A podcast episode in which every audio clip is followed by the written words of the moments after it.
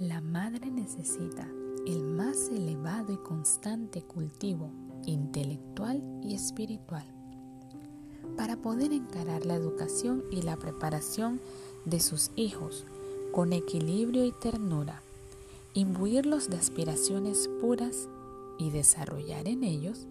el amor por la honestidad, la pureza y la santidad.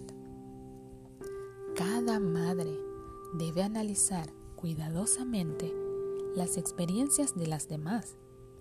observar las diferencias que existen entre los métodos ajenos y los propios y luego entonces poder aplicar con prudencia los que realmente sean válidos para que sus hijos reciban la mejor educación.